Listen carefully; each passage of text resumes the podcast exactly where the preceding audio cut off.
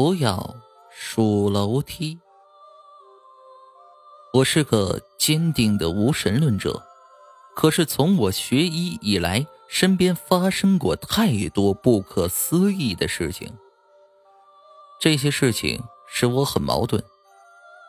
当我不断的提醒自己唯物主义的眼光去看待他们时，却发现自己的头脑变得越来越混乱。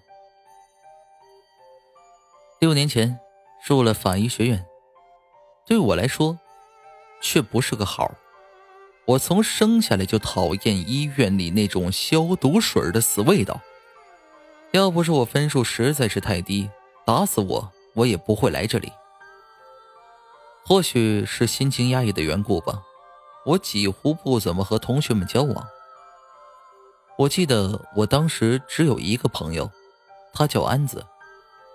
我总是这样叫他，他总是常年不变的一套运动服，胸前带着一枚项章。他的打扮虽然有些土，却不妨碍我们成为朋友。我们两个都是比较内向的那种人，任何的文体活动都与我们绝缘，每天只是待在五楼的阶梯教室里面学习。记得那时候，我们被大家看成书呆子。因为如果有谁去阶梯教室学习的话，会被看成肯定是有毛病。因为大家平时都是去图书馆，一整天坐在一个地方，对我来说是一件极其无聊的事儿。但是我实在想不出来，我还能去干些什么。我在大多数的时间都是扬着脑袋，看上天棚的灯管被风吹的荡来荡去。当我这样看着的时候，我总会想起伽利略，他当年也是无聊才发现了摆针的等待性吧。当我这样想的时候，我会笑出声来。我总想弄明白安子怎么可以那样专心的学习。阶梯教室窗外，一片树丛里，那上面有很多鸟在叫，他居然可以看都不看一眼。切，这家伙真是个书呆子。我坐在他后面，望着他的背影，想到。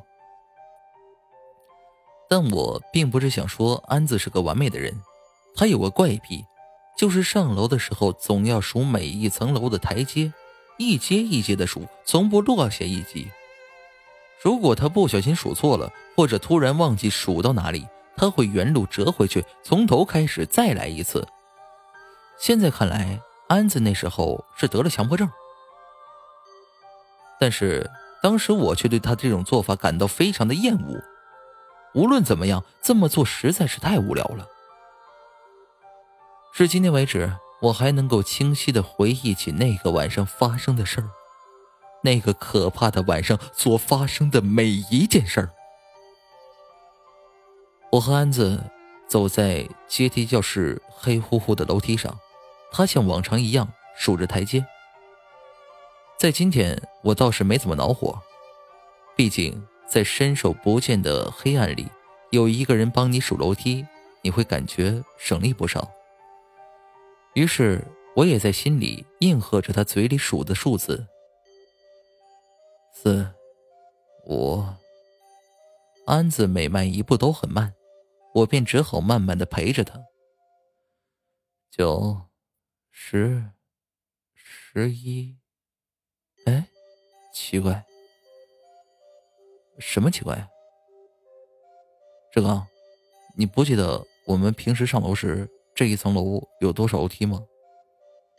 呃，这个好像十二节吧，大概我不能确定。